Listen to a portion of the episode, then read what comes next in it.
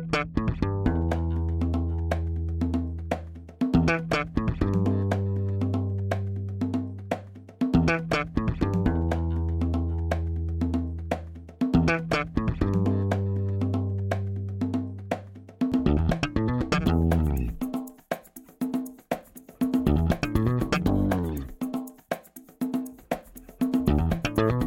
Este é o Tapa da Mão Invisível, podcast destinado àqueles que querem ouvir ideias que abalam sociedades e que não são ditas na mídia tradicional. Bem-vindo, Paulo Fux. Grande Júlio, tudo certo, cara?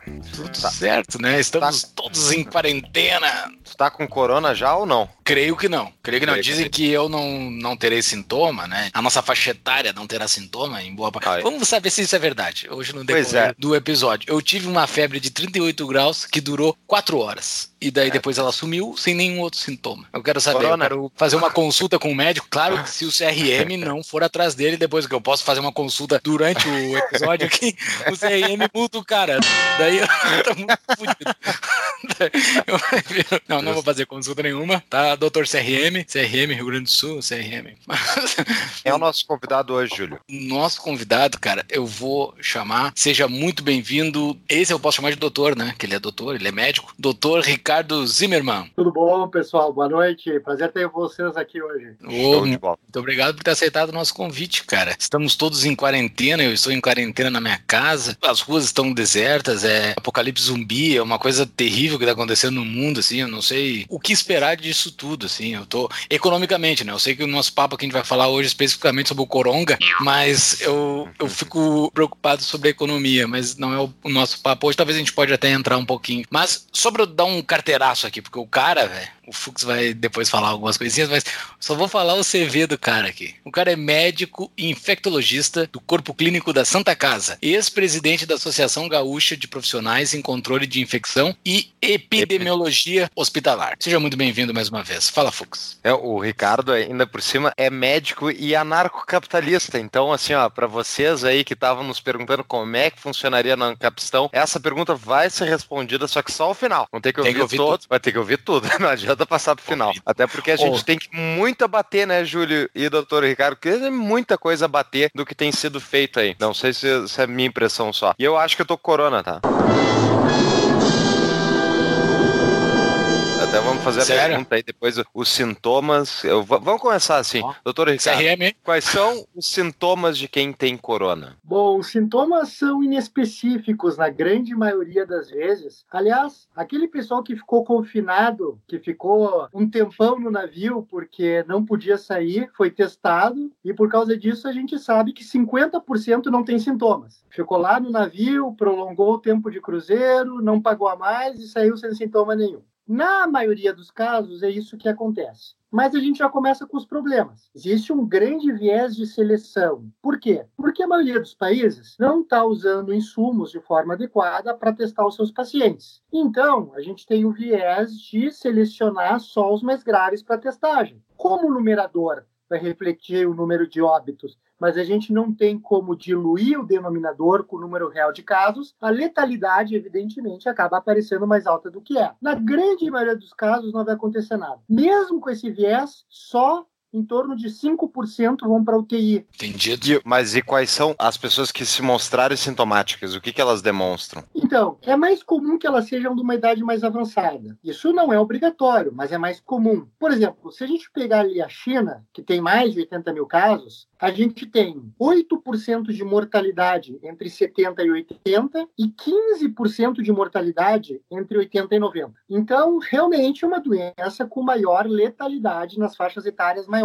Existe ainda a questão das comorbidades. Por exemplo, hipertensão, diabetes, isso pode estar associado à imunodeficiência que essas condições causam, baixa das defesas, mas também a certas medicações que essas pessoas estão usando que pode aumentar a suscetibilidade ao vírus. Mas é que nem uma gripe comum, então, para quem não. Ou apenas pessoa, uma pessoa, digamos, de 30 e poucos anos de idade, nem sentiria o corona? Olha, 5 a 30% dos resfriados comuns são causados por coronavírus humanos. A gente tem quatro hum. coronavírus humanos. Todos os coronavírus vieram de um reservatório ancestral comum, provavelmente o morcego. É um vírus de morcego. Assim como a gripe espanhola era um vírus de aves migratórias. Se ficar em quarentena todo o tempo fosse uma boa ideia, a gente tinha que estar em quarentena desde 1918.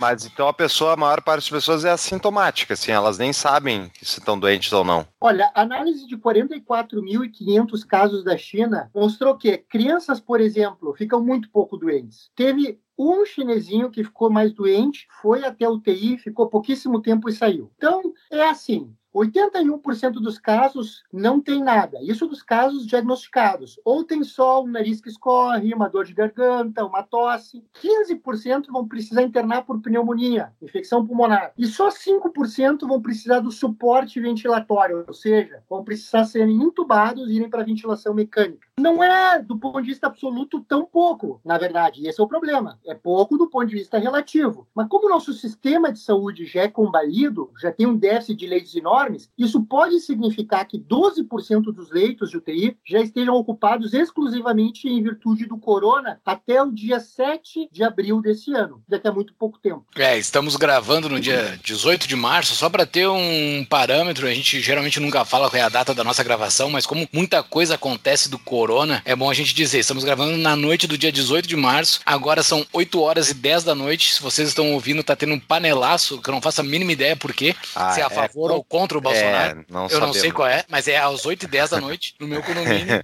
em Brasília, Distrito Federal, mais conhecido como Mordor, está tendo um panelaço, geralmente não tem panelaço, e os outros panelaços não ocorreram aqui, então eu não sei se é a favor ou contra, geralmente o pessoal aqui do meu condomínio é bem a favor do Bolsonaro. Mas o pessoal Só... tá meio furioso. Se for os contra, estão dando a subiu e tudo mais. Quantos, só por curiosidade, quantos por cento do teu prédio é CC do governo federal, Júlio? Ah, não faço a mínima ideia, mas deve ser bem mais de 50. Bem mais de 50. boa, parte, boa parte militar, né? É o panelaço pelo seu salário aí. É, exato. Então tu comentou que já tiveram outros coronas humanos, mas tiveram alguns anos atrás dois outros coronas, né, doutor? Um foi o do SARS e outro MERS, se não me engano, né? Qual é a diferença deles e por que que eles não chegaram no Brasil, por exemplo, que nem tá chegando esse agora? Essa é uma ótima questão. A chave se chama R0, que é taxa reprodutiva básica. R0 diz quantas pessoas vão se infectar a partir de um caso só. Então, se o R0 é menos de 1, se eu estou infectado e me curo, eu não consigo passar nem para ti o vírus. Então, não vou manter nem o mesmo número de casos e não vai ter pandemia. O MERS, tinha um R0 de menos de 1 de 2012. Ele matava 40% das pessoas, mas não tinha potencial para se disseminar. Então nunca se espalhou. Já o anterior, o SARS de 2003, esse é muito mais parecido com o nosso, mas ainda assim a mortalidade era mais alta, em torno de 10%, e a transmissão era menor. Parece que existe uma certa relação entre parasita e hospedeiro, onde o vírus tem que abrir mão um pouco da agressividade, se ele quer se espalhar, ou se ele quer matar, ele tem que abrir um pouco mão da capacidade de se espalhar. Diferente de algumas coisas que se espalham e matam. Ah, perfeito. Porque assim, agora nessa última semana todo mundo é infectologista, né? Eu tô aprendendo bastante. Eu vou te ensinar agora aqui. Não, olha só.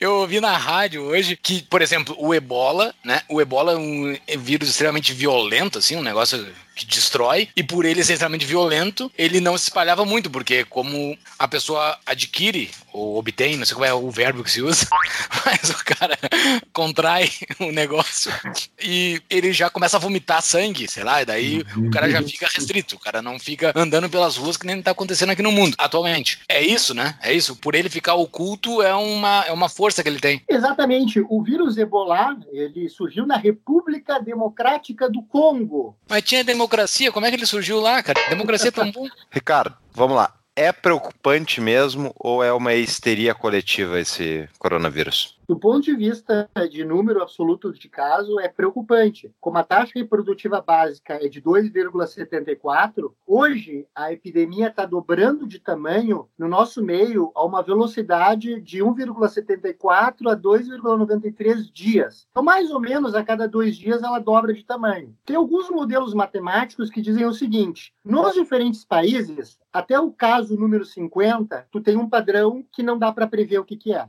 Quando chega nesse número mágico de 50, aí aparentemente tu conta 14 dias e aí tu observa a curva do gráfico. E aí três padrões surgem. Um padrão moderado, como o Japão, um padrão agressivo, como a Alemanha, a França e a Espanha, e um padrão extremo, como Irã, Itália e Coreia do Sul. A questão é a seguinte: a partir daí, vai depender do que, que tu fez para controlar a infecção. E quem está fazendo o melhor trabalho, sem dúvida nenhuma, é a Coreia do Sul. O que, que a Coreia do Sul está fazendo? Bom, eu sei que a gente pode discutir aqui se democracia é democracia mesmo ou se é uma modalidade de ditadura, mas sem dúvida alguma. Um dia faremos um episódio contigo. Um dia faremos um episódio tô, contigo só sobre isso. Com eu tô aqui com o meu livro do Hans Hermann Hope, que eu posso pegar. top, cara. Essa carteiraça. A gente pode discutir isso, mas é melhor que o comunismo, né? Então, o que, que acontece? O pessoal da República Democrática da Coreia do Sul, o pessoal da Coreia do Sul tem uma frase do infectologista que disse o seguinte, olha, nós somos uma democracia. Então, não nos pareceu que a ideia de fechamento geral, de lockdown, que é o que a China fez, seja algo concebível na nossa cabeça. Claro, o que, que eles fizeram? Eles já tinham trauma. Em 2015, voltou o empresário sul-coreano do Oriente Médio, trazendo o MERS, que é esse vírus que a gente falou há pouco, que matava 40%. Esse empresário causou a morte de 36 sul-coreanos. Eles aprenderam a lição. Eles pegaram o dinheiro que o contribuinte paga de livre e espontânea vontade para comprar testes diagnósticos, para fazer um programa de vigilância virológica. E esses caras estão testando 15 mil pacientes por dia. Eles Meu... testaram 5.200 indivíduos por milhão de habitantes. Coreia do Sul tem 50 milhões de habitantes. O Brasil testou menos de 30 por milhão de habitantes. Então, o que, que acontece? Se tu testa todo mundo, tu tem duas consequências básicas. Primeiro, tu tem o teu denominador adequado tu sabe que morreu X sobre o número real e tu já tranquiliza a tua população. Quando eles fizeram isso, eles demonstraram que, ao contrário do que se pensa, a doença circula principalmente entre jovens, porque jovem se movimenta mais. É que jovem não fica doente e jovem não preenche critério de testagem em outros países. Mas eles testaram. Aí, como eles sabiam quem tinha doença, além deles tranquilizarem o país, eles isolaram quem tinha. Não o cara que está sadio e que quer bater o recorde do supino naquele dia. Ou o cara que está sadio quer ir fazer a roda da economia girar para poder contribuir com seus impostos naquele dia. Não, eles mantinham em casa quem estava comprovadamente doente. Eles isolavam quem tinha infecção, mas sem sintomas. E se quem tinha infecção com ou sem sintomas ficava em casa, não tinha como transmitir. Então, eles achataram a curva radicalmente. E é o maior exemplo de sucesso. Também estão facilitando a liberação de novos testes. A regulação deu uma segurada. Eles têm um teste de biologia molecular e dois pendendo aprovação. Então, eles têm uma facilidade maior em testar os pacientes e uma maior aplicação em testar os pacientes, porque eles aprenderam com a experiência prévia. Boa, boa. Mas assim, então esse teste deles é aplicado para pessoas que não têm sintoma. Como é que Exatamente. tu aplica em quem esse teste? Tu aplica em quem? É aleatório? O objetivo é aplicar em todo mundo. Mas aí sim, existe o princípio de escassez. Em algum momento não vai ter como aplicar em todo mundo. Mas eles fazem busca ativa de contato. Então, o sujeito teve o vírus, teve doença, eles testam todo mundo que teve contato, tendo ou não hum. sintomas. Eles facilitam a testagem com serviços de drive-thru. Tu vai lá com o teu carro, ao invés de pegar teu Big Mac, tu é testado. Talvez tenha um Big Mac também na fila depois, não sei. Mas o fato é que tu facilita a testagem. Aqui tu dificulta a testagem. Esse pra teste não tem no ideia, mundo ou é muito caro para se fazer no Brasil? Olha, essa questão de caro é bem relativo, né? Mas assim, esse teste é um teste de biologia molecular, é um tempo real, é um teste de amplificação do genoma em tempo real. O vírus ele é o maior vírus de RNA já descrito que infecta humanos. Ele tem 30 mil letrinhas, é o código genético dele. O HIV tem 10 mil, só para comparar. Isso não quer dizer que ele seja mais ou menos agressivo, ele é até menos agressivo, mas ele é um vírus comprido. Aí tu sequencia esse genoma, que é a assinatura dele. Esses testes hoje são muito mais baratos, porque existe muita concorrência, tem muita marca fazendo. Tem muita empresa de biotecnologia pequena que, onde não tem muita regulação, consegue florescer. E aí, como diria o Milton Friedman, que é um socialista, mas não tão socialista assim, o indivíduo passa a ter direito de escolha. E direito de escolha leva à redução do preço, óbvio. Mas e me diz uma coisa, e o assintomático, né? Ele transmite o vírus? Então, uma, um jovem de 30 e poucos anos aí, ele tá transmitindo o vírus? Somos jovens, somos jovens. 30 e poucos anos somos jovens. Nesse critério, somos jovens, tá? Todo mundo aqui é guri. O que a gente sabe do estudo da China, que foi publicado há pouco tempo, dois dias atrás na Science, é que o indivíduo ele já é infeccioso antes de ser diagnosticável. Com mais ou menos três dias de antecedência. Os indivíduos não diagnosticados, eles não são tão infecciosos, mas eles são significativamente infecciosos, porque eles têm uma infecciosidade de 55% dos infecciosos, mas eles são bem mais comuns. Então, eles foram responsáveis por 80% dos casos na China. Ora, se os indivíduos não diagnosticados foram responsáveis por 80% dos casos da China, como eu controlo uma pandemia sem diagnosticar os pacientes que eu não diagnostiquei, que eu deixo entrarem em contato, que eu deixo transmitirem a doença? Não então, tem como. O Tapa é apoiado pela fintech líder de empréstimos de pessoas para pessoas. Rentabilidade, praticidade e autonomia. Invista em empréstimos diretamente, com retornos de até 350% do CDI com o Mutual Invest. Para maiores informações, acesse tapadamãoinvisível.com.br barra mutual segredo, então, para controlar o problema seria realmente estar na questão do diagnóstico. Quanto mais diagnóstico, mais fácil de tu controlar. Tá aí, Brasil. Brasil não aprendeu nada, não teve SARS, não teve MERS. Não, só teve Brasil, é. Teve dengue, só sabe matar mosquito. especialidade ele tá com dengue. Então, assim, ó, o que, que, é que o governo brasileiro tu acha que deveria estar fazendo? Bom, vamos lá. O Brasil realmente não teve SARS o que foi uma benção. Acho que Deus foi brasileiro nessa. Disse: não, eles, eles não podem aguentar uma coisa dessa, então vou mandar. O Brasil não teve merda. O Brasil também não come morcego, né, doutor? Também tem. É, bom, a gente sabe quem foi responsável, né, pelos chineses comerem morcego e rato. Quem? Quem matou os chineses de fome. Ah, exatamente. Não era, não era um hábito de consumo deles antes do comunismo, isso? Olha, se era hábito ou não, certamente se eles tivessem sido, digamos assim, mais privilegiados no poder de suas escolhas, eles poderiam ter trocado o hábito por Exato. algo mais saudável. Eles não tiveram essa escolha. Ah, um ótimo ponto, ótimo ponto. Ótimo. Mas voltando, desculpa, te interrompi. Então, o governo brasileiro, na minha opinião, a grande questão aqui é a seguinte: eu não estou dizendo nenhuma esfera em particular, né? Até porque a gente sabe que, na verdade, governo é governo. Bom, mas assim, como o poder público, tá? embora muito caro, ele tem a incrível propriedade de, às vezes, ser caríssimo, mas também não existir quando tem que existir, que é uma coisa incrível isso, porque a gente poderia, de repente, ter usado o dinheiro em alguma coisa que fizesse com que eles pudessem justificar que é para isso que a gente paga. Mas o governo brasileiro, o que aconteceu foi basicamente o seguinte: ele não conseguiu, na minha concepção, tranquilizar a população porque ele não tinha informação. Como é que eu vou tranquilizar a população? Eu vou dar um exemplo para vocês. A pandemia tem três fases. Fase 1 um é quando os casos são só importados. Na fase 2, já tem transmissão local, mas eu ainda consigo fazer um link entre o infectado e quem voltou de viagem. Olha, o Paulo lá, ele não viajou, mas o irmão dele voltou da China, certo? Então ainda tem link, é uma transmissão local, mas com link. Na fase 3, ninguém sabe mais quem pegou de quem, certo? Só que agora vem a parte interessantíssima. O critério de testagem do Brasil foi teste quem tiver sintomas e tenha tido contato com viajante ou com caso. Ora, como é que eu vou diagnosticar a tempo que eu entrei na fase 3 se para testar o indivíduo ele teria que ter contato e a definição da fase 3 é não ter tido contato? Entenderam o paradoxo? Sim. Uhum. sim, sim.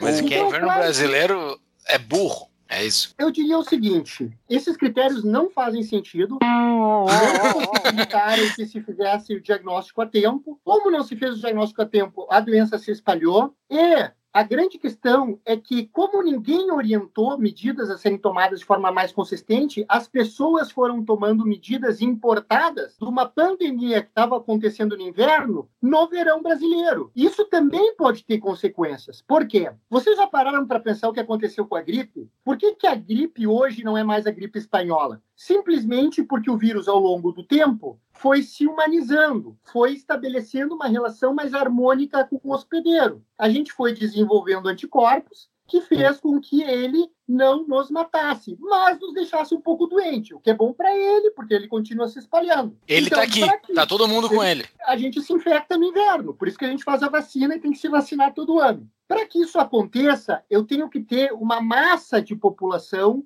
com anticorpos protetores. Se eu me infectei, se eu já tenho uma certa proteção, se eu me vacinei, no caso da gripe, não tem como um velhinho se infectar apertando a minha mão. Então eu confiro uma imunidade ao rebanho que me cerca. Essa é a chamada imunidade de rebanho. Hum. Os estudos mostram que se eu faço lockdown muito cedo, eu impeço que se gere essa imunidade de rebanho. Eu tenho que fazer que uma percentagem importante de jovens saudáveis que não vão morrer fiquem já imunizados até o inverno para proteger os velhinhos do inverno, que é quando o sistema de saúde fica pior. Então, lockdown não se faz no momento de estabelecimento de imunidade de rebanho, senão eu só tenho um pico tardio, só atraso e... o pico da epidemia. Mas Wuhan, lá na China, foi o caso? Eles fizeram lockdown cedo demais e por isso teve reincidência depois? Eles fizeram lockdown, mas quando eles fizeram lockdown, eles já tinham um número enorme de casos. Tanto é que continuou subindo depois do lockdown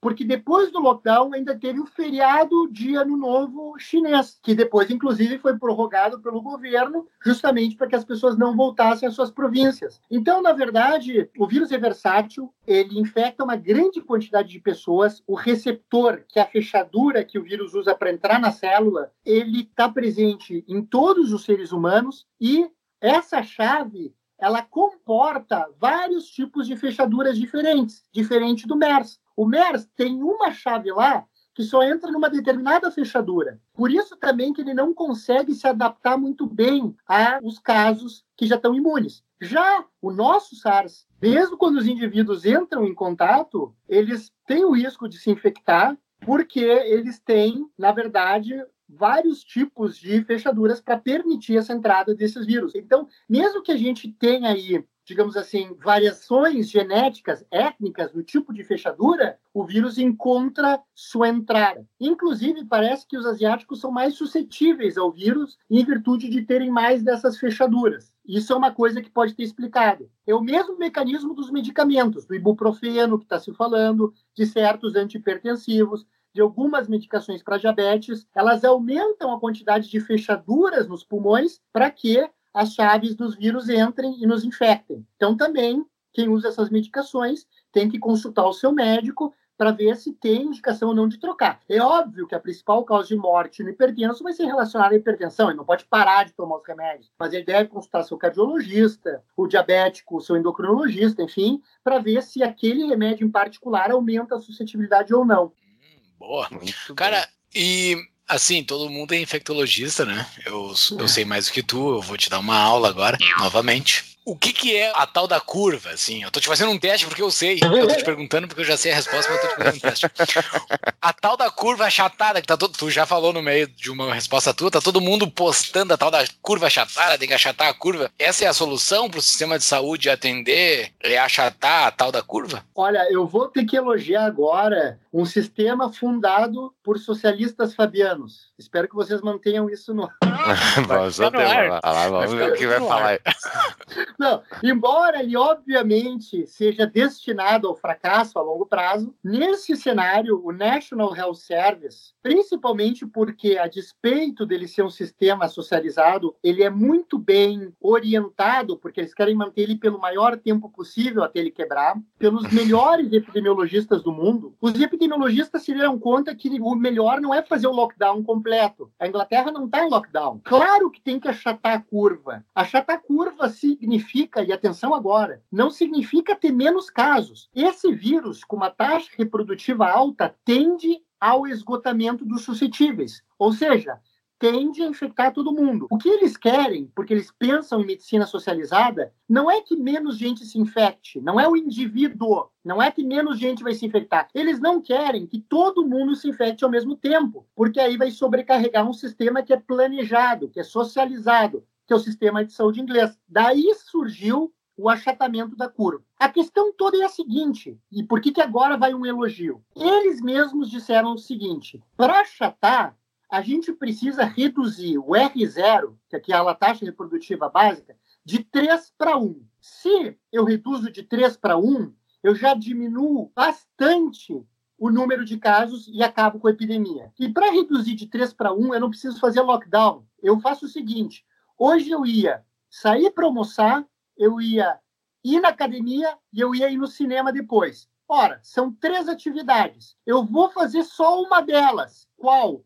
A que for mais importante para mim. Deixa o indivíduo escolher. Quando eu diminuo de três atividades para um, eu diminuo em 66% os meus contatos e eu já consigo trazer o R0 de 3 para 1 e eu já consigo achatar a curva e reduzir a propagação da epidemia. Mas eu permito que haja um certo grau de infecção entre os que mais circulam, que são os jovens, para que eles tragam essa imunidade de rebanho para proteção dos mais idosos, que circulam menos. Então, achatar a curva não é reduzir o número de casos absolutos, a epidemia tende ao esgotamento dos suscetíveis. Ela é achatamento da curva de Gauss simplesmente para eu não sobrecarregar um sistema de saúde planejado. Mas eu ainda tenho a curva de casos. Eu ainda tenho a área sob a curva de casos. E isso é bom, não é ruim. Porque se eu não tivesse isso, eu nunca sazonalizaria a doença é o exemplo que eu dei de ficar em casa desde a gripe espanhola. Fica todo mundo em casa desde 1918, a gente nunca vai ter gripe sazonal e nunca vai ter pandemia. Agora, ninguém nunca sai de casa. É inviável. Muito bem. Agora, pegando esse caso então, inglês, eu vi que realmente, ao contrário dos países, adotaram mesmo uma política diferente. Minha dúvida, o que, que aconteceu, por exemplo, na Itália, que teve casos gravíssimos, enfim, e os médicos literalmente escolhendo qual paciente ia buscar uh, salvar e qual ia morrer por falta de estrutura? E qual foi a diferença do caso italiano versus inglês, por exemplo? Bom, a gente ainda não sabe exatamente o que aconteceu, mas na Itália a curva assumiu aquele padrão que a gente falou anteriormente,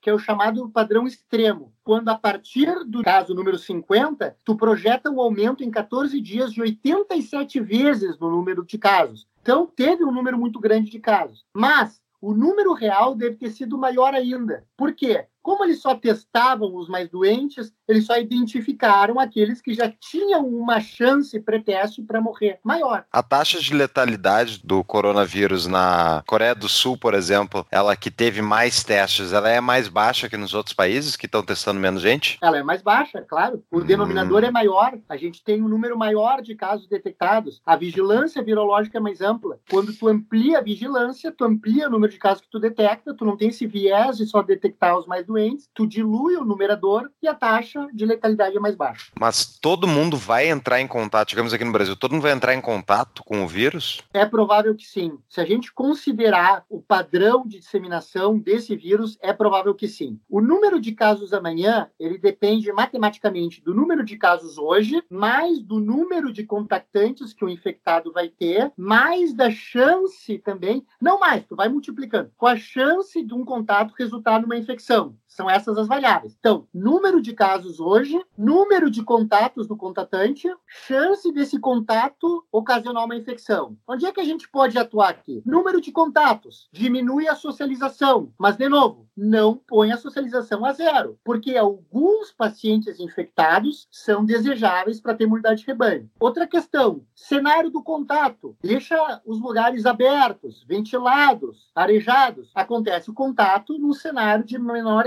de transmissão do vírus. Ah, então a pessoa ela pode entrar em contato, não ter os sintomas, ela pode ter até receber o vírus, contrair o vírus, transmitir ele e não ficar sintomática. Nesse caso, e daí ainda assim, e assim criar a imunidade de rebanho, se todo mundo tiver mais ou menos esse contato. Seria isso? Exatamente isso. O jovem que vai ficar com pouco sintoma ou nenhum sintoma, ele vai continuar circulando, justamente por não estar doente. Então, esse jovem, esse paciente sem comorbidade, ele acaba sendo um disseminador enquanto ele está infectado, mas em contrapartida, como ele não morre, ele vai continuar vivo para formar uma parede de pessoas que não se infectam e que, portanto, não transmitem no futuro a infecção. Se a gente faz medidas muito severas de lockdown completo no verão, a gente empurra a população para um estado de ausência de anticorpos protetores no inverno. E aí a gente tende a ter um rebote do pico, um bounce back, né? A gente pode ter um novo pico epidêmico.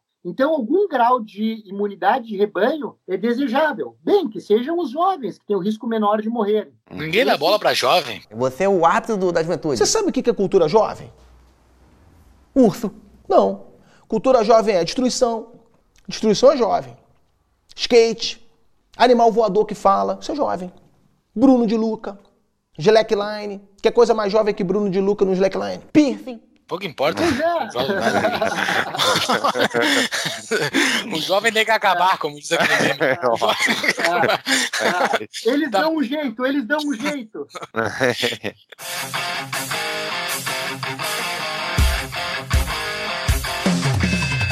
Quem aqui não conhece a CapTable? Nossa patrocinadora desde o início, a CapTable é um hub de startups que buscam investidores para escalarem seus negócios. São mais de 5 startups que já tiveram rodadas de captação bem-sucedidas via CapTable com investidores do Brasil inteiro. Conheça mais em tapadamãoinvisível.com.br barra cap. C de capacidade, A de apoio, P de patrocínio. Que, a Itália fez de errado? Porque assim, a Itália tem a mesma condição climática, ou muito semelhante à Alemanha, França, tudo ali do lado, tem o mesmo perfil etário, provavelmente. O que, que eles fizeram de errado? Qual é o problema da Itália? Ou ninguém gosta de italiano, Deus não gosta de italiano, tá matando os Essa é uma grande questão, porque em realidade eles têm o mesmo número de velhos do que a Suíça, do que a Alemanha, densidade demográfica, que é grande lá, para quem tentou tirar uma foto na Fontana de Trevi, sabe muito bem. Isso não se mostrou nos modelos que fosse um fator, embora, na minha opinião, deve ser um fator, sim. Então, talvez o overcrowding, o agrupamento excessivo, com más condições de higiene, possa ser um fator, mas o fato é que eles têm uma prevalência muito alta também de tabagismo, os italianos, né? Então, eles fumam muito. Talvez, se a gente somar tudo isso, uma população que vive num ambiente muito aglomerado, com muito turista, que fuma muito, que é muito idosa, um sistema que testou pouca gente, não tirou os infectados das ruas, porque não sabia quem eram os infectados, porque não os testou, paga o seu preço. Então pode ser um conjunto de fatores. Mas tem um viés, o viés do fato de que esse número não está sendo diluído, o número de mortes não está sendo diluído adequadamente, porque como não se fez uma testagem ampla, a gente não sabe o tamanho do denominador. Muito bem. Excelente. A Itália, a Itália, os caras são sujos lá. Por isso, eh, tu não pode falar porque tu é médico, mas os caras são sujos, os caras não se lembram. É, é o Brasil da Europa. Olha aí, olha aí, ó. racismo, racismo no tá. Racismo contra mim mesmo, contra mim mesmo, exato. Eu sou self-racist. Olha só. Nós temos o nosso grupo do Telegram, que é uma das nossas recompensas para os nossos apoiadores lá no Apoia-se, apoia.se barra Tapa da Mão Invisível. Tem vários apoios possíveis. Entre ele tem o patrão, né? E o patrão, o nosso querido patrão, mandou uma pergunta para ti. Momento patrão pergunta. Ele fez uma introdução aqui bastante longa que eu não vou ler, mas ele fez uma pergunta que a introdução dele está bastante contida no que nós já falamos até agora, tá? A dispersão do coronavírus é resultado da restrição das liberdades individuais? Isto está correto? Se houvesse mais liberdades individuais e de comunicação, o efeito no mundo poderia ser menor? Esta é a pergunta do nosso querido Adriano Benetti. Olha, se a gente está reclamando que não tem testagem, que o governo não está testando, qual seria a alternativa? A rede privada, certo? Só que a rede privada não está ofertando o teste para pessoas que não estão internadas. Talvez porque só tenha dois ou três laboratórios fazendo o teste. Então, a gente poderia presumir que a regulação excessiva do setor, impedindo que se entrasse no mercado, como acontece lá fora, com várias empresas de biotecnologia, também pode estar contribuindo, porque as pessoas não podem resolver se testar para definir se vão ficar em casa ou não. Se eu tenho a liberdade de me testar, que se eu tenho um grande número de laboratórios privados oferecendo teste, o preço do teste vai ser baixo, eu vou poder saber se eu estou infectado ou não. Aliás, tem até empresa de biotecnologia americana, que tem filial na China, que fabricou um teste rápido, que é o Biomedomics, de imunocromatografia, que dá o resultado em 15 minutos. A nossa regulação talvez impeça que esses testes entrem com mais facilidade no Brasil, ou a nossa carga tributária talvez impede que essas empresas entrem no Brasil para oferecer esses produtos. Então, acho que sim. Eu acho que a falta de opções faz com que eu tenha a minha liberdade individual restringida. Não estão deixando eu sair. Eu estou em quarentena porque eu não posso me testar para mostrar que eu não estou infectado. E eu não posso me testar porque os empresários não tiveram a liberdade de poder entrar por causa do setor ultra regulado. E também os importadores não puderam trazer para cá por causa da ultra regulamentação. Então, acho que de certa forma, sim. Muito bem. E esses fechamentos dos estabelecimentos comerciais feitos pelos estados, isso surte efeito? E mais uma pergunta: isso é ditatorial? eu sei a tua resposta, mas eu vou só te provocar. Olha, na China surtiu efeito. Por que surtiu efeito? Porque eles já tinham 80 mil casos eles tinham um número enorme de casos, e aí tu já garante a imunidade de rebanho. Então, na fase 3, tu já infectou quem ia formar um paredão de imunidade para o futuro, eles restringiram e aí evitaram um número maior de casos. Só que na China, se a pessoa quebrar o lockdown, a pessoa é severamente. Bom, vocês sabem, né? Então o que, que acontece? Felizmente, aqui não vai funcionar. Quando eu digo felizmente, eu digo porque não é uma boa ideia fazer fechamento nesse momento da pandemia no nosso meio. A gente não vai formar aquele bloco protetor de imunidade de rebanho, que tem que ser mais ou menos de 60%. Eu preciso mais ou menos ter 60% dos suscetíveis infectados até o inverno, para que eles não levem a um novo pico no pior momento possível. Então, aqui em Havana do Sul, de Porto Alegre, onde eu estou gravando, Santa Catarina, que fizeram Porto Alegre, o prefeito determinou justamente fechamento de tudo. Santa Catarina, os caras fecharam até o estado. Eles estão talvez provocando um problema enorme de empurrar toda essa curva para dentro do inverno. É isso? Quem é que vai descobrir se a gente não vai testar mais ninguém? Quando entrar em fase 3, aí sim que o teste só vai ser feito nos pacientes graves internados. Ou seja, em nenhum momento vai ter uma vigilância virológica ou em nenhum momento a gente vai ter um grande número de testes para poder tomar uma decisão baseada na real distribuição virológica do vírus em nosso meio. Mas sim, Potencialmente sim. Se a medida é estabelecida cedo demais, eu posso ter um número muito baixo de casos entre jovens e aí eu posso fazer com que as pessoas que mais circulam no inverno se infectem no inverno. Isso é ruim, porque aí eu já tenho um sistema totalmente sobrecarregado, com déficits de leitos hospitalares, e aí tem as doenças do inverno, tem os vírus que já circulam no inverno, como o sincicial respiratório, influenza A, H1N1 e todos os outros. Porque uma vez que o vírus entra, ele continua nos infectando sempre. Ele vira sazonal. Ele uhum. vai ter provavelmente um impacto menor, mas ele vai continuar infectando as pessoas. Como os outros coronavírus humanos infectam. São quatro coronavírus humanos. Esse aqui é zoonótico. Ele é zoonótico esse ano. Ano que vem. O que, que é isonótico? Porque ele veio do morcego diretamente. Ele ainda não se humanizou. Ele encontrou um ser humano que não tinha nenhuma exposição prévia a ele. Não tinha anticorpos prévios a ele para tornar a doença menos grave. Por isso que a mortalidade ainda é em torno de 3 a 4%, e na gripe a mortalidade hoje é 3,4 a 100 mil pacientes. Então, ele é novo, ele está se aventurando por um novo hospedeiro. E mesmo ele se aventurando por um novo hospedeiro, ele está encontrando um ser humano que teve uma revolução cognitiva há 70 mil anos atrás e ainda não aprendeu a lidar com essas criaturinhas aí, a despeito de ter tido uma lição atrás da outra nos últimos anos, a despeito de toda a tecnologia que surgiu. Sim, ele é, ele é do PC do B, né? What, what, what? Porque a, a Manuela Dávila, a Manuela Dávila queria uma internet mais humanizada, né? Então tem que ter um vírus mais humanizado pra galera aí. É. Olha só, uma piada incrivelmente ruim. Olha só.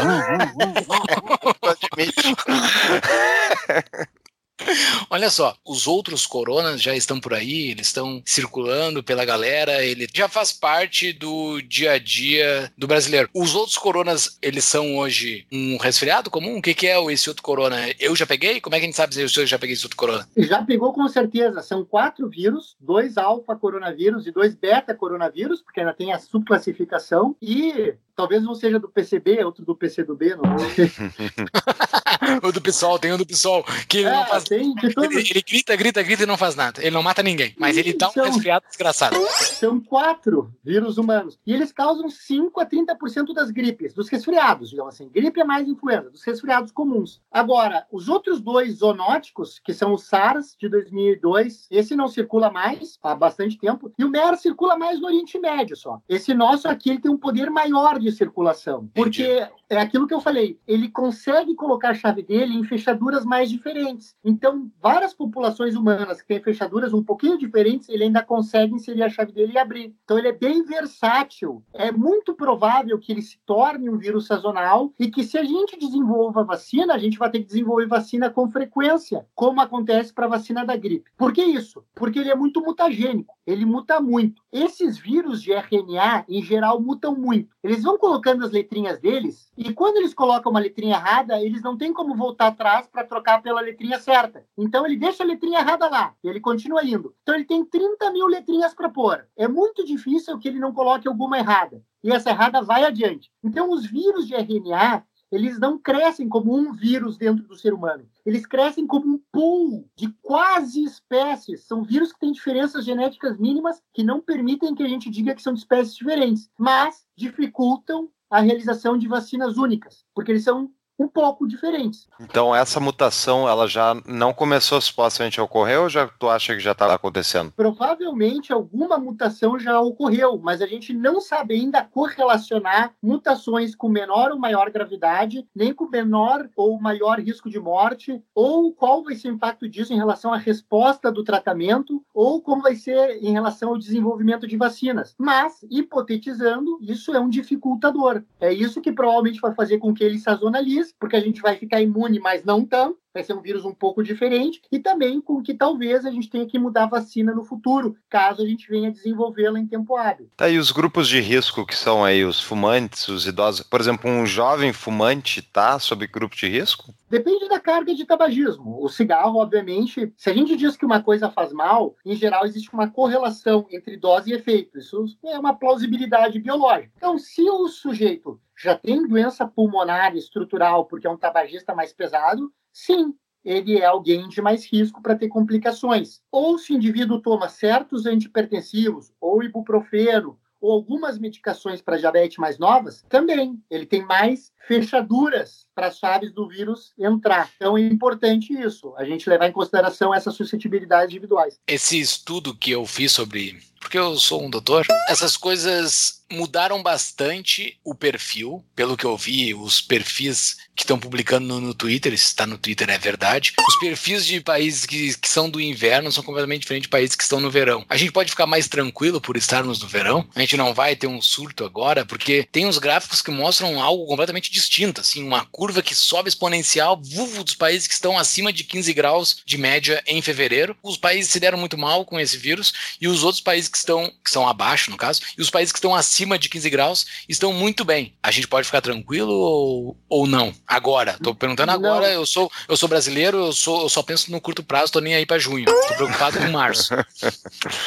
Não, inclusive, a gente está tendo um aumento importante. Por enquanto, a nossa curva parece. A gente vai saber mais isso mais ou menos no dia 7 de abril, tá? Mais ou menos por aí, 7, 10 de abril. Mas nossa curva parece estar tá assumindo um perfil parecido com a curva italiana, um país extremo. Então não dá para ficar tranquilo. De novo, a gente não sabe com certeza, porque assim como ocorreu na Itália, a gente testa muito pouco. Então, está sendo difícil de ter certeza. Mas, sendo médico, eu acho, pelo que a gente vê dos colegas falando em emergências, etc., eu acho que a circulação já está aumentando de forma considerável, embora a gente não tenha diagnosticado mais do que 19 casos até o momento. Então, isso também, por um lado, é ruim, mas por um lado pode significar que tem muito mais gente infectada e pode estar criando-se imunidade de rebanho, seria isso? Sim, até porque essas atividades de lockdown não coordenadas, como foi no nosso meio, nosso meio foi tudo ao contrário, começou fechando o colégio. Colégio é a última coisa que tem que fechar em lockdown. eu, na minha estupidez, achei isso estúpido, então eu É. estava certo. É ridículo. Isso nem, nem os ingleses fizeram uma conta e eles viram que mais ou menos eles iam perder 20% da força de trabalho em profissionais da área de saúde para combater a Covid, porque as crianças, filhos de técnicos de enfermagem, filhos de enfermeiros, iam ter que ficar com os pais para não ficar com os avós. Então, Uma o Boris burra. lá bancou, bancou não fechar Uhum. colégio. Muito bem. Aqui E a gente então, fechou antes os colégios. Pois é. E agora a gente está numa situação que alguns lugares já anunciaram ter desenvolvido uma vacina. Essa vacina, qual é a dificuldade, por exemplo, com essa taxa de mutação do vírus? Qual é a dificuldade da vacina ser adaptada também? Tipo, Bom, agora prime- o mais difícil é desenvolver a primeira vacina, eu imagino. É, claro, mas a gente ainda não tem nenhum teste clínico mostrando eficácia. Né? Tem vários grupos desenvolvendo, mas assumindo que ela seja eficaz, vai ter um impacto enorme. As vacinas são, sem dúvida alguma, estão entre os maiores desenvolvimentos da medicina moderna. Então, elas costumam funcionar muito bem. No entanto, existe a possibilidade do vírus mutar, por ser um vírus mutagênico. A chave da superfície, que se chama glicoproteína S, ela permite muitas mutações sem o vírus perder a capacidade infecciosa, sem perder a capacidade replicativa. Então, isso me faz pensar que talvez, mesmo que a gente desenvolva uma vacina, talvez a gente tenha que ir trocando a vacina como acontece com a influenza. Influenza ainda é pior, porque a influenza tem dois tipos de mutação. A influenza tem essas mutações pontuais, de trocar uma letrinha por outra, mas, além disso, os genes do influenza são separados. São oito pedaços de Como o porco ele pode se infectar por um vírus de ave e um vírus de ser humano ao mesmo tempo, quando monta um vírus, pode surgir um vírus novo, que é o que Meu aconteceu, é o que aconteceu na pandemia de 2009, quando o H1N1 era um terço porco, um terço humano e um terço aviário. Aí é uma Bárbaro, coisa mais diferente ainda. Uhum. Então a gente tem que ter medo sempre, é isso que você está dizendo, doutor? Vai, pode aparecer coisa nova sempre. Na verdade, sempre vai aparecer coisa nova. Sempre. A gente já tem. Se, se- se a gente analisa os morcegos. Sempre apareceu, não é, não é uma coisa nova. Se a gente for ver os vírus dos morcegos, por exemplo, se a gente olhar os vírus dos morcegos hoje e fizer uma análise molecular, a gente vai ver que os morcegos têm vários coronavírus deles que podem entrar no ser humano e ser o próximo coronavírus. A mesma coisa acontece com influenza. Todos os influenzas são originalmente das aves, né? O H1N1 era aviário, depois humanizou, depois veio o H2N2, depois veio o H3N2, aí depois veio o novo H1N1 não o que vocês estão pensando, mas um que fugiu de um laboratório da União Soviética com o desmonte do comunismo. Meu Deus. Pô, isso aí é teoria da conspiração.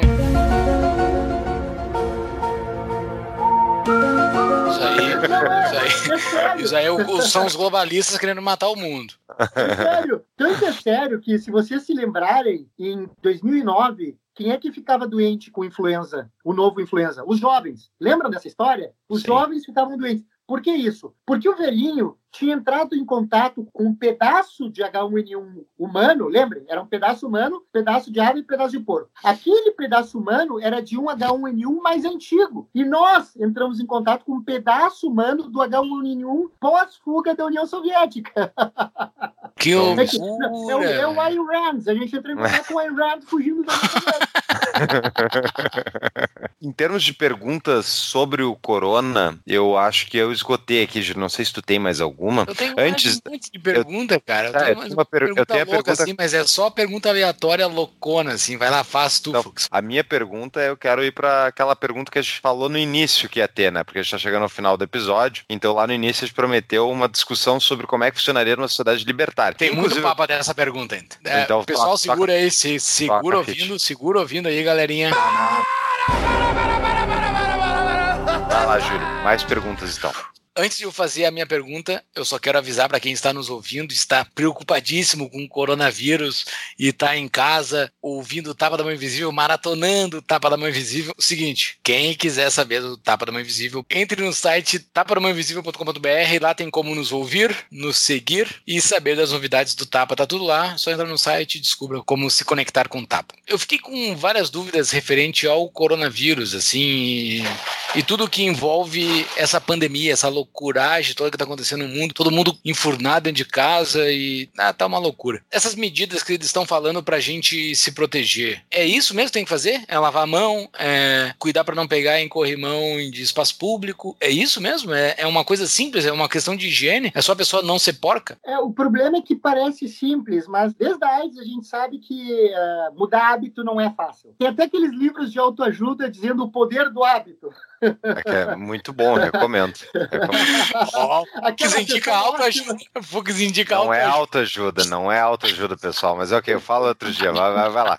Ah, justa piada. Mas é verdade, né? De certa forma, o hábito é uma facilitação Isso. que a gente desenvolve para não ter que pensar em tudo. Então Exatamente. a gente tira do córtex cerebral e coloca para centros mais inferiores. Então é difícil uhum. de desfazer o automático, né? Isso. E, bom, desde o tempo do, do HIV, quando surgiu, quem desenvolveu o hábito de usar camisinha foi só quem viveu aquele horror daquela época. Nem os velhinhos, que hoje em dia têm as suas ereções em virtude das medicações mais novas, nem os mais jovens usam camisinha. É impressionante. Então, a gente coloca o dedo no nariz, o dedo na boca, o dedo no olho. Aquele meme lá é sensacional, daquela burocrata americana dizendo das novas Ai, medidas. Verdade. Não, nós temos que mudar nosso hábito e não colocar o dedo na boca. Ela põe o dedo na língua e vira a página. Aquilo Tem que estar é no show notes, né, Fux? Tem que estar tá no show notes. Esse, esse, esse meme é muito engraçado porque é uma burocrata cagando regra que ela não executa. Isso é muito engraçado. Né? para mostrar como isso tem lastro moral, né?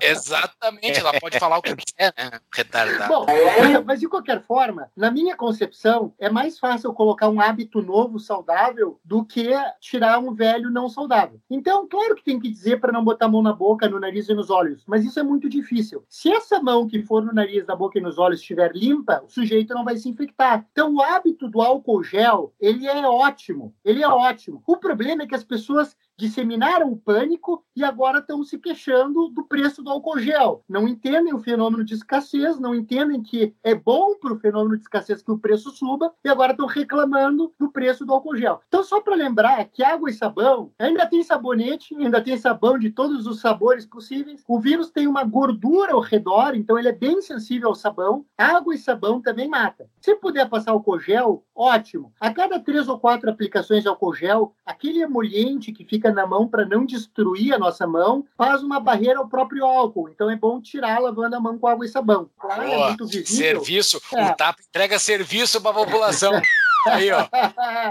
Se tem uma sujidade muito visível, sujidade é um termo que meus colegas enfermeiros gostam muito, né? O médico fala pouco, mas o enfermeiro fala muito sujidade visível. Se tem uma sujidade visível, se a mão tá porca, tá suja, água e sabão parece ser melhor, porque o álcool pode não funcionar muito bem na matéria orgânica, na sujidade visível. Então, depois do número dois, é melhor água e sabão. Uhum. mas, mas os dois funcionam bem. Outra coisa, a questão da socialização. Pessoal, tem que diminuir socialização, mas eu deixaria a cargo do indivíduo definir quais os seus valores, quais são as suas virtudes e quais são as socializações que ele mais faz questão. Lembrem, eu preciso reduzir 50% a 70% das socializações. Reduzir a 100% nem é bom. Eu não vou ter imunidade de rebanho. Então, assim, ó, eu ia ir hoje academia, ia ir hoje no, no cinema, eu ia ir hoje bater panelaço, eu ia. Não, escolhe uma dessas coisas, já fez tua parte. Não precisa alguém fechar, impedir teu direito de ir e vir, te conter um órgão que, de outra forma, não está fazendo mais nada para a promoção da tua saúde. Porque o político, em geral, ele faz duas coisas. Ou ele minimiza, diz assim, ah, não é nada, não é nada, não é nada, é surto, é pânico. Obviamente, temos no momento uma crise, uma pequena crise, né?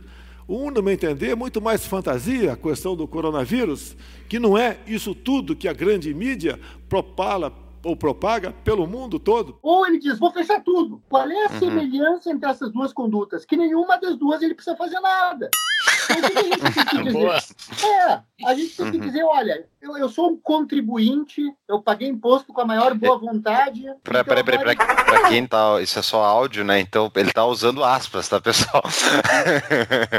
Mas sim, é, faz muito sentido isso. Agora a minha dúvida também, que eu lembrei uma outra que eu ia te perguntar, que profissionais da saúde, né, que estão em contato seguido e tal, eles acabam muito mais sujeitos ao desenvolvimento da doença, correto? Se tu, enfim, tá exposto a mais coronavírus, digamos que os outros, a gravidade da tua doença também aumenta? Não, é, o que determina é o risco de infecção. Não existe nenhuma relação entre o grau de gravidade da doença e o tamanho do inóculo infeccioso em dado momento. Isso não está estabelecido. É possível que venha a existir, mas em geral o problema não é a carga de vírus. A carga de vírus inicial, ela determina o risco de infecção, mas o que vai acontecer após uma determinada carga ter sido atingida e ter se passado o limiar da infecção depende mais da relação do hospedeiro como parasita. Como dizia Pasteur, o microorganismo não é nada, o hospedeiro é tudo.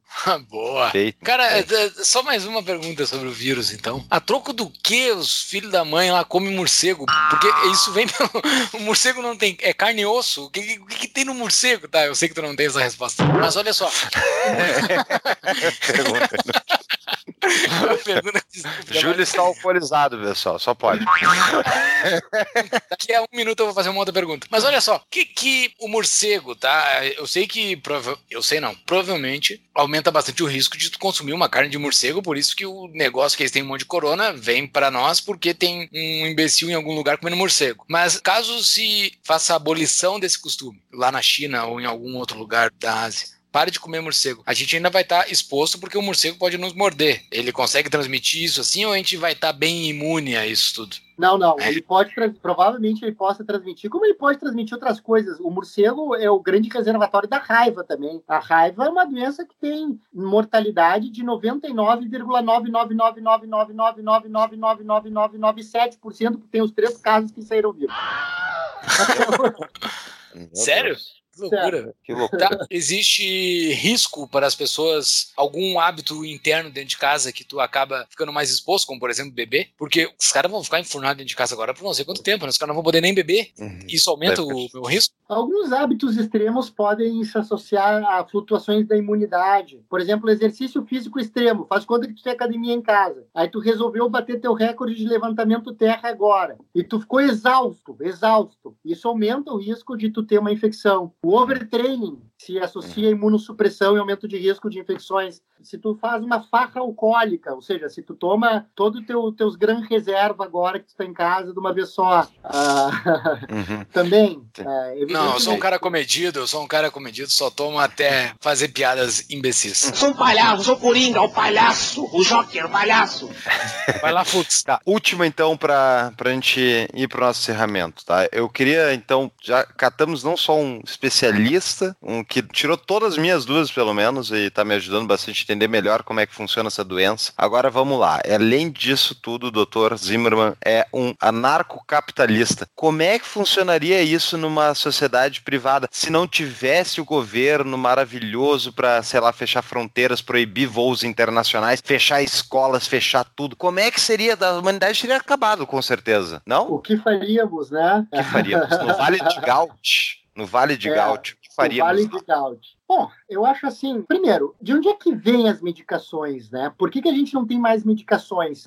Em que grau que a indústria farmacêutica realmente é inovadora? Em que grau que ela é capitalista? Quando o preço do remédio está alto, é culpa dos capitalistas? Não, é culpa da ultrarregulação, a gente sabe disso. Quem desenvolve molécula nova são pequenas indústrias de biotecnologia. Então, o que a gente precisa é que não tenha uma regulação que impeça que as pessoas entrem no mercado. Propriedade intelectual, tu está se referindo? A isso? Propriedade intelectual, não. Propriedade hum. privada. Estou me referindo tá. a... Bom, aí a gente entra numa, numa questão se existe propriedade intelectual, né? É uhum. porque para existir a propriedade tem que existir escassez. E uma ideia em tese não é algo escasseável, digamos assim. Uhum. Senão a gente teria que estar tá pagando copyright para o homem de Cromagnon por construir uma casa, já que ele construiu uma chopana pela primeira vez. Esse é o melhor infectologista do mundo. Estamos com o melhor infectologista do mundo. Eu eu tenho certeza absoluta que ele está aqui é verdade, dando é. o seu depoimento pro Tapa. Eu acho que a gente precisa uma indústria realmente inovadora. Para a uhum. gente ter uma indústria realmente inovadora, acho que a gente não pode ter uma regulação que exija que dois estudos enormes sejam necessários para que as drogas entrem no mercado, porque pouca gente pode pagar esses estudos multibilionários. Tudo que a indústria de 400 bilhões de dólares, a indústria Big Pharma quer, é essa regulação, porque aí, quer dizer, a indústria americana é muito interessante. Ela deixa os pequenos desenvolverem moléculas com dinheiro do National Institute of Health, com dinheiro do contribuinte americano, eles pegam, desenvolvem basicamente uma estratégia agressiva de marketing e distribuição, compram a molécula que foi desenvolvida pela universidade com o dinheiro do contribuinte e tem tudo pronto, basicamente. Por que, que eles vão inventar drogas novas se eles podem inventar drogas parecidas, altamente reguladas e serem donos do oligopólio dessas moléculas? Então a gente precisa, na minha opinião, na minha concepção, é aliviar a ultrarregulação, deixar que as pequenas indústrias de biotecnologia entrem no mercado, inundem o mercado com testes, com inovação, para a gente poder ter baixos preços e poder fazer com que as pessoas se testem e possam usar novas drogas. Se a gente for ver as drogas que estão sendo testadas agora para o coronavírus, nenhuma droga é específica para o coronavírus. São drogas que são parecidas com drogas anteriores. Então o remdesivir é parecido com o tenofovir, que se desenvolveu para o HIV. Então, ah, eu testei isso aqui para ebola, não funcionou. Ah, mas então vamos tentar aqui para ver se eu já tenho a molécula mesmo. Então, acho que tem, a gente precisa de drogas novas, inovadoras. Para isso, tem que ser interessante fazer inovação. Para isso, a gente não pode ter regulação, nem pode ter uma cobrança de impostos tão excessiva. Na minha concepção, a principal coisa é a gente conseguir ter um mercado realmente aberto, sem exigências regulatórias que as pequenas não possam cumprir para lançar seus fármacos e para fazer uma inovação de verdade, tanto no desenvolvimento de vacinas como de fármacos específicos e inovadores. E no caso dessas políticas públicas, entre aspas, de fechamentos e quase. Se fosse no Vale de Gaut, para quem não leu a Revolta de Atlas, é onde os empreendedores do mundo, então, os que não trabalham para o governo, que não têm acordos escusos com o governo, eles fogem para lá para fugir dos parasitas, né? É uma sociedade totalmente privada. Então, considerando essa sociedade como se fosse um ancapistão, como é que seria adotado uma política para essa cidade se defender, por exemplo, do coronavírus? Bom, aí acho que a política seria não política, porque o coronavírus, o coronavírus é altamente desejável para aquele que conseguir desenvolver um tratamento eficaz uma vacina eficaz que socorra. Ele certamente vai estar trocando seus melhores valores pelos melhores valores dos outros. Então, vai estar trocando seus melhores esforços pelos melhores esforços dos outros. Então, ele vai conseguir um bom valor por isso. Então, é algo extremamente recompensador para quem desenvolver uma infecção que infecta praticamente pode infectar quase qualquer ser humano. A gente viu que é extremamente versátil na utilização daqueles receptores, mesmo de pessoas de diferentes etnias e grupos. Então, algo que é tão universal em seu poder de infecção, certamente faria que, num ambiente próspero, as pessoas se lançassem à pesquisa e a desenvolvimento de soluções lucrativas e eficazes. E essas soluções não são somente vacinas, elas podem ser curas. Existem curas para vírus? Algo para curar vírus depois do cara que já tem ele? Então, ah, se a gente pegar antes do HIV, o HIV ele foi fotografado em 1983. A doença AIDS foi um pouco anterior, 1981. Se a gente pegar 1983, quando se descobriu o HIV, existia de antiviral vidarabina, o aciclovir era uma novidade e deu. Hoje a gente tem uma gama enorme de terapias antivirais. Por que, que isso aconteceu? Porque o FDA, durante a época da AIDS, ele permitiu que se fizesse menos regulação e aí novos antivirais surgiram muito rapidamente. Inclusive, o ACT ele foi fruto de uma autorização especial de uso de uma medicação que originariamente era para tratar câncer. Então, quando a regulação não atrapalha, quando a regulação para de enforcar o empreendedor um pouco, as coisas surgem. Porque, obviamente, o interesse era enorme. Um monte de pessoas, artistas, gente famosa morrendo de uma doença nova. Mesma coisa agora. Então, já houve uma revolução de antivirais novos quando a regulação diminuiu. Isso é natural. Então, também agora, o FDA devia dar uma EUA, que é uma autorização emergencial de uso, para que novos antivirais pudessem ser usados. Eu acho que isso vai acabar acontecendo com os que estão sendo desenvolvidos agora, que são basicamente dois. Deixa eu dar, então, uma contribuição em sua resposta, né? pensando no Vale de Gaut. Eu penso, primeiro, que seria uma sociedade muito rica, portanto, muito informada, onde, por exemplo, logo ao início de um surto desse tipo, o doutor Ricardo aqui seria uma pessoa que teria uma consulta pública, milhares de pessoas querendo pagar, né? Porque tá todo mundo rico numa sociedade privada, não tá pagando um parasita 40% da renda. Então, o doutor Ricardo ia vender consultas, ia, ia ser um estádio de gente ouvindo de como se previne a estádio, não, tudo online, ou não, de acordo com a instrução de quem sabe. Existir um mercado em relação a isso, que nem existe um mercado em relação à informação hoje, no tapa. Muita gente vai ouvir porque quer ver essa perspectiva, né? Então, eu acho que seriam mercados que nem qualquer outro, são mercados de informação, mercados de saúde, mercados de segurança, mercados de prevenção. Seria capitalismo e não essa coisa horrível que a gente está lidando agora, que é, diga-se passagem, tem muita gente reclamando do capitalismo nessa crise e a gente vai fazer um episódio, né, Júlio, sobre os aspectos econômicos das intervenções que estão acontecendo. Para mim é assustador, primeiro, que as pessoas achem que o que a gente vive é no capitalismo, a gente vive no intervencionismo socialista completo. Então, o sistema que está ruindo sobre essa pressão não é o capitalismo. O SUS não é capitalismo, o NHS não é capitalismo, o FDA, que é a agência de, de, de Anvisa americana, não é capitalismo. Isso não é capitalismo. Então, não pode se culpar capitalismo por a crise que está acontecendo. O Fux explicou tudo isso no nosso grupo do Telegram. Foi muito bem explicado. Foi numa frase, no caso. Mas é isso aí. Então. Agora eu fiquei.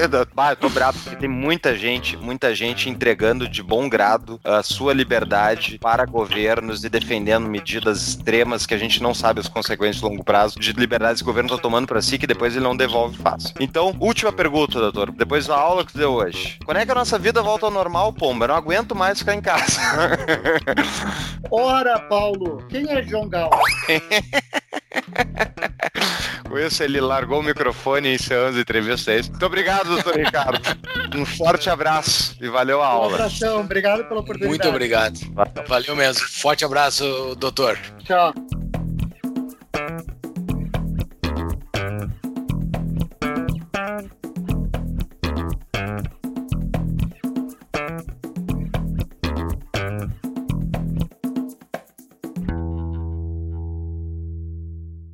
Porque na época era ou Congo belga ou Zaire. Ó, caiu fora. Pô, caiu fora, velho. Fez uma piada boa e caiu. Tu não tá ouvindo a- o panelaço, cara? Não, aqui não. Cara, Meus tá muito alto. Agora Então. buzinaço. Não tá ouvindo? Menino Deus Oi. forte. Voltou, voltou. Ontem. Panelaço. É... Ah, esse é o do Fora Bolsonaro, viu, Júlio? O de agora é o do fora. Isso, é das 9 horas vem o panelaço a favor. Tá, eles se dividiram. Vamos ver então. Até lá a gente vai estar gravando e eu vou relatar Tá. aqui. Tá. Caiu. Ó, agora tem mais gente Vai. batendo panela. Daqui a pouco ele volta. Sério? É. Aqui nada. Agora eu tô ouvindo. É o delay, cara. Brasília, Porto Alegre. É um fuso. fuso. Perdão, é que ficam Voltou. ligando e caem. Tranquilo. Tá, vai lá. O seguinte, quem quiser saber do Tapa da Mãe Invisível, basta entrar no site tapadamãeinvisível.com.br ouvir o foguete? É porque são nove horas, nove horas nesse exato momento, é a manifestação pró-Bolsonaro. Os Alguém caras não tá- estão na panela. Os caras, Ah. os caras são, são militar, pegaram um. Pegaram um canhão.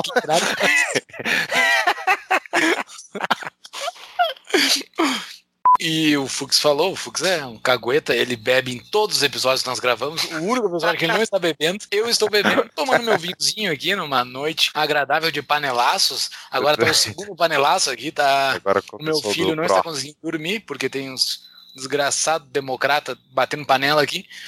São nove horas, eu acho que o do Bolsonaro foi maior, hein? Às vezes é porque eu tô com viés de confirmação, porque eu tô num lugar mais bolsonarista.